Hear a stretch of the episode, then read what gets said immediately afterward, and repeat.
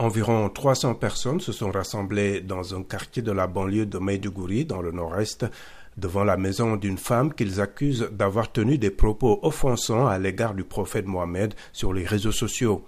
La foule était à la recherche de cette femme, mais ne l'a pas trouvée, ont précisé les témoins, indiquant toutefois que la manifestation n'avait pas été marquée par des violences.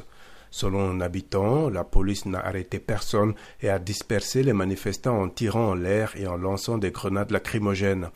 Interrogé par la presse, le chef de la police locale, Abdou Oumar, a affirmé que cet incident est lié aux tensions provoquées par le meurtre jeudi dernier d'une autre femme accusée de blasphème à Sokoto, dans le nord-ouest du Nigeria, à des centaines de kilomètres de Maïdougouri. Des dizaines d'étudiants d'une école ont lapidé à mort une de leurs camarades, puis brûlé son corps après avoir lu un commentaire qu'elle avait posté sur les réseaux sociaux, considéré comme blasphématoire un incident qui avait été condamné par le président Mohamed Bouhari et les leaders religieux de Sokoto.